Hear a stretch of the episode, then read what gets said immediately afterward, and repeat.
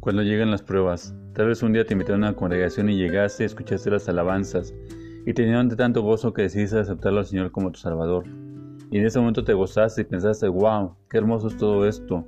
Y no sé, tal vez pensaste que sería. Sin embargo, el día menos pensado un familiar se pone enfermo, pierde su trabajo, como ya no quiere, ya quieres pasar más tiempo con Dios, hasta comienzas a tener problemas con tu novio, con tu novia. Y entonces las pruebas, sí, las pruebas en donde llegan, tú tendrás que decidir si regresas al mundo ay, creo que no me va tan mal. Yo pensé que al ser cristiano nunca me pasaría nada. Y lamentablemente todos vamos a enfrentar pruebas. La diferencia es quién tienes en esas pruebas, en quién te refugias, en el mundo. Ven, compadre, vamos a echarnos unos tragos y todo va a estar bien. O te refugias en su palabra. Y esa prueba te acerca más a Dios. Horas más lees su palabra. Ante las pruebas tienes dos opciones. San Lucas 8, 12, 13. Las semillas junto al camino son los que oyen pero luego viene el diablo y les quita del corazón la palabra para que no crean y se salven.